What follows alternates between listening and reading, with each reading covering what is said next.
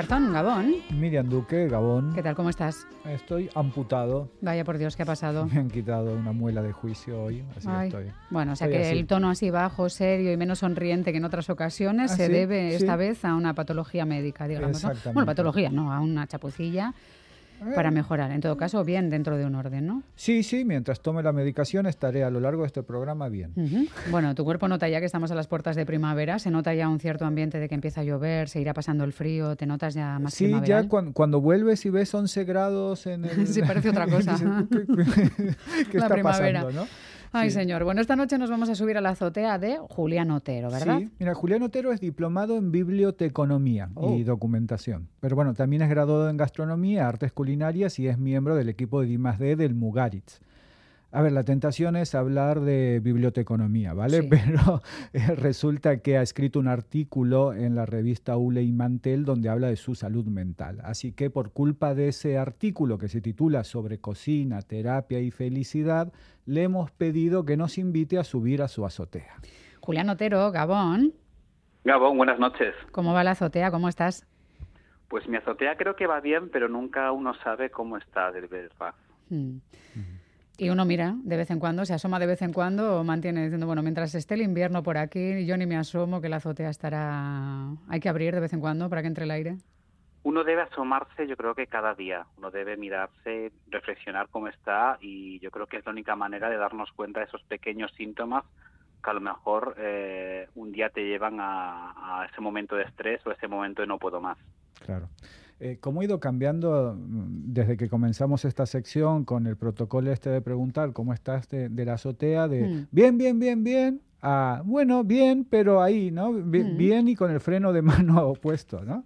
Eso que, que- creo que tiene que ver con, con, con esto de ir asumiendo el tema de la salud mental, eh, Julián, como algo de lo que hay que hablar sin, sin cassettes puestos. Claro, aceptamos fácilmente ¿no? que nos sacamos una muela del juicio, como dices, o que tenemos un resfriado, pero parece que no aceptamos que una persona pueda tener depresión o que pueda tener o cualquier otro tipo de patología. Pues siempre que alguien tiene una depresión es como, venga, anímate, sé feliz, si tienes todo para ser feliz, pero las cosas al final no funcionan así. Sí, eh, de- decíamos que te hemos traído aquí por culpa de un artículo sobre cocina, terapia y felicidad. El primer párrafo de ese artículo, Julián, termina con la siguiente oración. Soy Julián Otero, cocinero y he tenido problemas de salud mental derivados de mi trabajo. ¿Qué pasó, Julián? Efectivamente, pues yo empecé en la cocina con mucha ilusión y la cocina hace muchos, bueno, no, no tantos años, era, eran jornadas muy intensivas, jornadas de muchas horas, mucha presión autoimpuesta seguramente por cada restaurante, no una presión real y, y esa presión me fue eh, erosionando poco a poco eh, la salud mental que yo tenía, hasta que llegó un momento que una mañana no era capaz de levantarme para ir a, ir a trabajar. Y entonces me di cuenta de lo que me pasaba, tenía nombre y era una depresión. Y era, no sé, le- levantarte a las 6 de la mañana para ir y quedarte ahí en, en la cama sin poder despegar, ¿cómo, cómo era? Efectivamente, era estar en la cama o sea, y no querer levantarme y llorar. Y, y yo no saber por qué llorar, o sea, yo no entendía por qué estaba llorando. Yo no entendía por qué no tenía ganas de ir. Yo no entendía por qué si lo que a mí me gustaba y me hacía feliz hace dos años, ahora mismo me estaba o, o- o hacía que no fuese yo a trabajar, ¿no? Era una cosa, sobre todo, que no comprendía, ¿no? Y eso es una de las cosas, yo creo, más importantes, ¿no? Cuando hablamos de salud mental, ¿no? Que muchas veces no comprendemos esto, pero como no comprendemos confusión resfriado, Hmm. por eso es mucho es importante hablarlo y tener gente al lado que te ayude. Es una traslación de dónde he cogido yo esto, ¿no? Cuando tenemos un constipado y no entendemos muy bien porque no hemos pasado frío, no hemos tenido la sensación de estar en un lugar en el que hemos podido contagiarnos, pero nos encontramos mal, pero trasladado a que no nos encontramos bien en ese momento porque esa tristeza nos está ahogando un poquito. No sé con cuántos años te pasó, porque a veces lo que nos faltan en la vida son los miembros que te va dando la experiencia con los años, ¿no? De, de saber que algunas cosas pasan si respiras lo suficiente o te concentras en, respira- en respirar. Pues mira, yo he tenido depresiones dos veces en mi vida, creo. Mm, Que, que yo sepa que me habían dicho esto es depresión una vez, ¿no? Una vez cuando mm, estaba acabando bioteconomía y me quería meter a cocina, ¿no? Y, de repente pues tuve ahí una, una, crisis existencial y no sabía lo que quería hacer. Y otra vez eh, ese momento en cocina, ¿no? Y esto ya fue hace bastante, bastante tiempo. Luego he tenido pequeños mm, achaques, ¿no? Ansiedad o estrés, Pero claro, como yo ya conocía lo que había, lo que me podía haber, lo, que me había pasado, sabía dónde tenía que recurrir, no sabía que tenía que ir a lo mejor a un psicólogo y decirle, oye, me está pasando esto, ayúdame a ver mm, cómo solucionarlo. Es en sí mismo una fantasía el concepto de biblioteconomía, ¿no? Que, digas, esa fase me, generó ya un darle vueltas a, si esto era lo que yo quería hacer con mi vida, porque ya suena a algo de, mucha intensidad que, da cierto vértigo que en cierta medida es un poco de lo que estamos hablando, ¿no? del vértigo de no estar a la altura, ¿no? De, ese estrés que a veces eh, nos generamos todos y, y, todas en un momento, sobre todo cuando quieres despuntar. Sí, sí, además yo, por ejemplo, yo, yo, yo, yo soy un, claro ejemplo de síndrome de impostor. Yo llevo 10 temporadas en Mugaritz trabajando en I D y todavía no me creo eh, muchas veces eh, las cosas incluso incluso que digo, ¿no? Y me pongo como me, me pongo de menos frente a otras personas que quizás no tengan tanta carrera como yo y es como que yo me siento que estoy fuera de mi lugar muchas veces, ¿no? Y, y esas pequeñas cosas también eso es salud mental, aunque a lo mejor no afecten ¿no? a tu día a día, o sí pueden afectar, pero sí que sí que es curioso, ¿no? Como, como van los derroteros de la mente. Hmm. Eh, es fascinante poder tirar nombres de síndromes y demás ya con la con la facilidad con la con la que lo hacemos. Que ya los entendemos. Sí, sí, me, me, parece que vamos avanzando muchísimo en eso. En tu artículo eh, también escribes algo que quiero saber si es literal o una especie como de, de, licencia poética que te has tomado, una metáfora o algo. Eh, lo leo, dice, en ese espacio, el segundo de cocina se dedicaba a golpear los tobillos de las personas con la punta de acero de sus zapatos cuando un trabajador hacía algo que no estaba dentro de los criterios de calidad vagamente establecidos. Aquí, Julián, estamos ante una suerte de metáfora o es algo no, muy literal. Eh, es literal y, y, dulcifiqué mucho también muchos de los momentos porque yo vi, vi, cosas mucho peores en esa cocina que hace mucho, mucho tiempo en un sitio muy lejano, además de, aquí del País Vasco, para que nadie aquí de Radio Euskadi piense que es un sitio cercano, es un sitio de muy lejos, pero viví eso, viví maltratos, viví vejaciones verbales, eh, viví eh, todo lo que en las malas praxis de que tú ahora como, como responsable de personas sabes que no hay que hacer, las viví allí, ¿no? Y sí, al final eso es, eh, cuando digo te erosiona poco a poco, eso no es que te erosiona, eso son meteoritos que van cayendo sobre ti. Claro. es verdad que hay relaciones muy tóxicas en el trabajo. ¿eh? Voy a saludar a alguien en cuanto me dejes, Juan Pablo, para, si te parece, ¿eh? vamos a dar paso a Andoni Luis Aduriz, que, que, está también por ahí. ¿Qué tal, Andoni? ¿Cómo estás? bien, bien, pero bueno, voy a decir un bien mm, prudente ya después de. Porque si no, Juan Pablo va a decir, oye, oh, no, vale decir eso. No vengas aquí contento. Eso es. Claro, no vengas aquí contento. Andoni, sobra decir que no tienes zapatos con punta de acero, ¿no? Julián lo dirá ahora, pero vamos, entiendo que son modelos diferentes o, mucho más modernos, ¿no? Yo siempre le he pegado con las manos, nunca con los pies.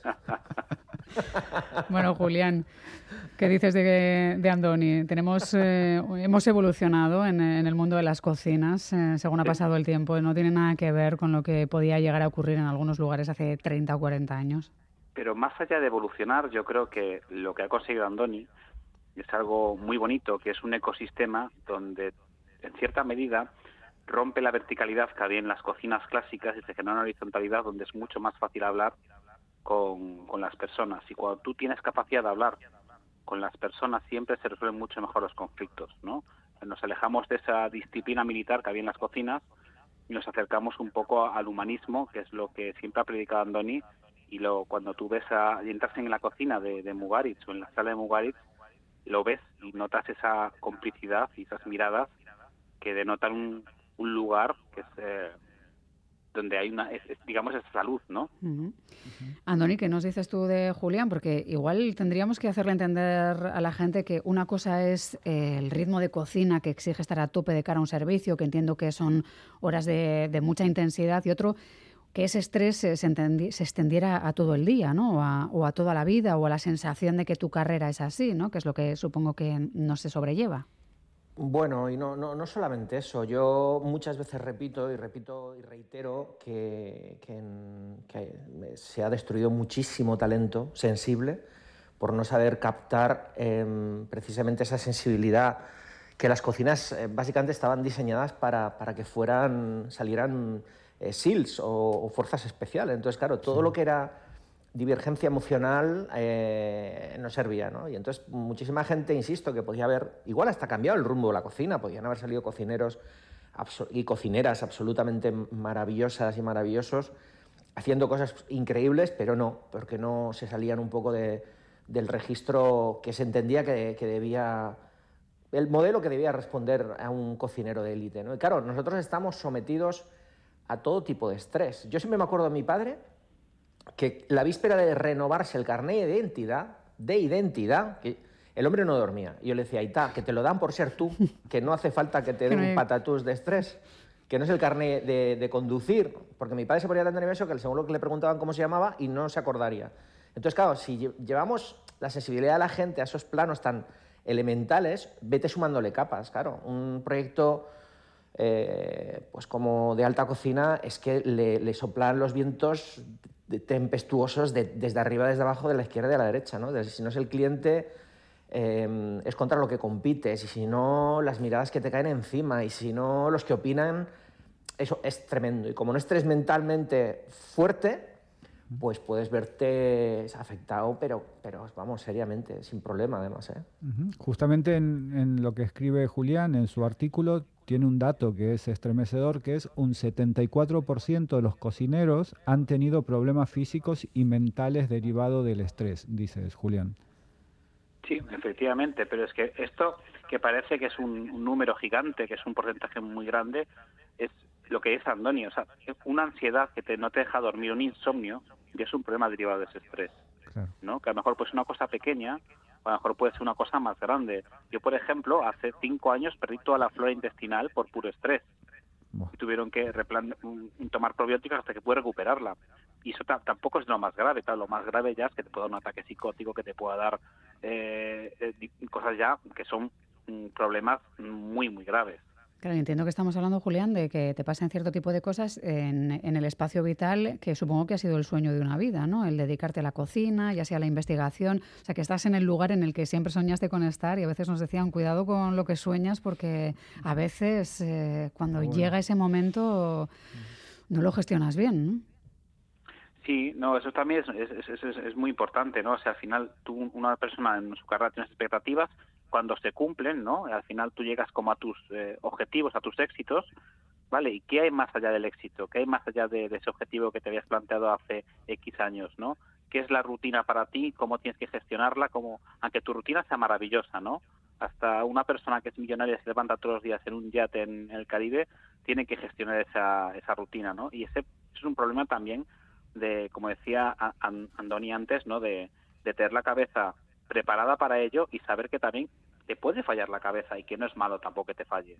Lo importante es darte cuenta de que te está fallando. Entiendo, Andoni, que el estrés eh, aumenta con los años, pero aumentan también nuestras capacidades para aprender a gestionarlo, ¿no? Y, que relativizamos más sobre éxitos y fracasos con el paso de los años, ¿no?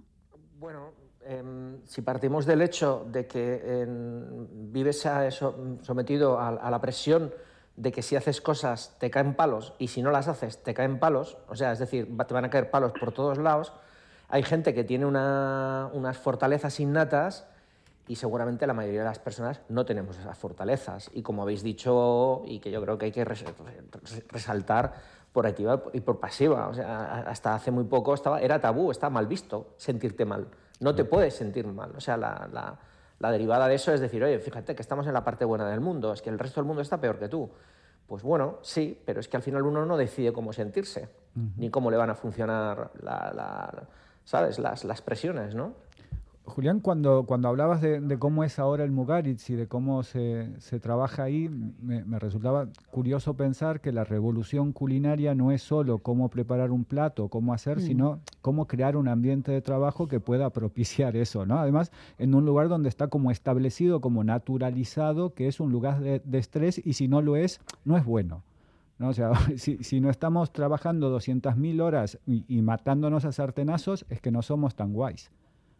No nos equivoquemos tampoco porque aunque en Mugaritz hemos cambiado mucho y trabajamos ocho horas, seguimos siendo un espacio de alto rendimiento, ¿no? Y eso al final a, a, mí, a Andoni o cualquier persona que trabaje con, nosotros puede generarle un estrés, ¿no? Porque al, final ese, ese alto, el, esa, es, digamos, esta necesidad de, ser pioneros, de ser creativos, de estar siempre en el filo, también te puede generar a ti un, impacto, ¿no? El problema que, o bueno, la solución o, el, ecosistema que estamos generando en Mugaritz es que aunque haya esa exigencia, tenemos también por otro lado eh, la capacidad de esa recompensa, ¿no? De no solamente de saber que estamos haciéndolo bien, sino que también de tener un compañerismo, de tener un equipo que se apoye entre uno y otro. Si estamos eliminando un poco la competencia, eliminamos el yo, eliminamos el ego para hablar de nosotros, ¿no? que yo creo que es un cambio muy importante también en las cocinas. Hmm.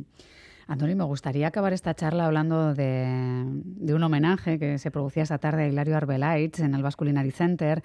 ¿Qué supuso Hilario para la cocina vasca? Wow.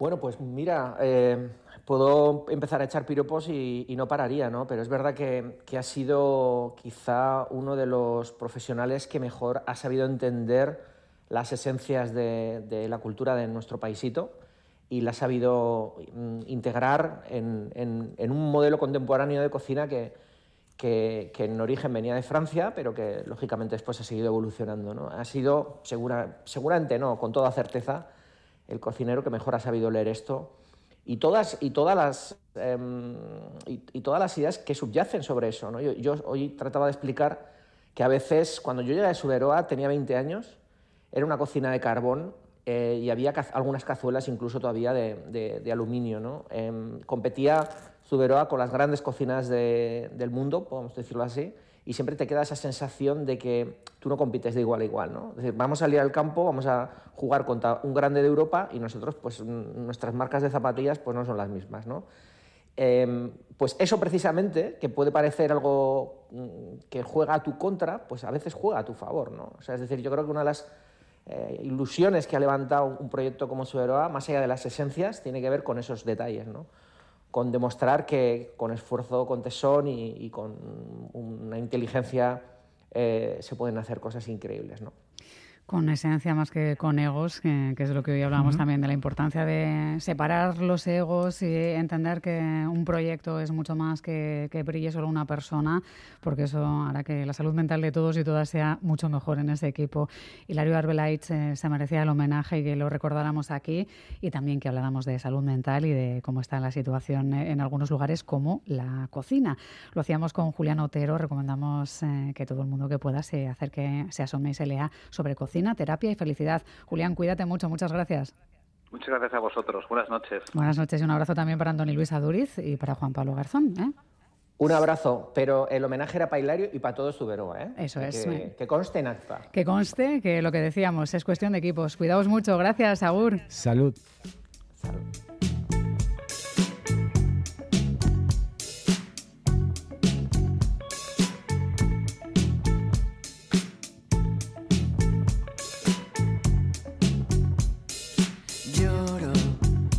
porque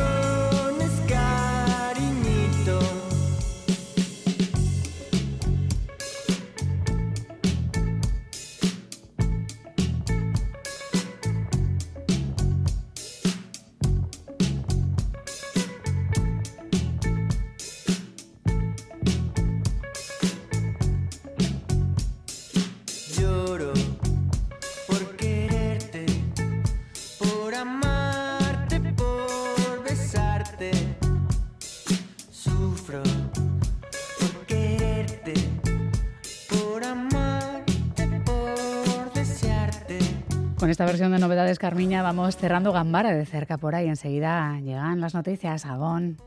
Por.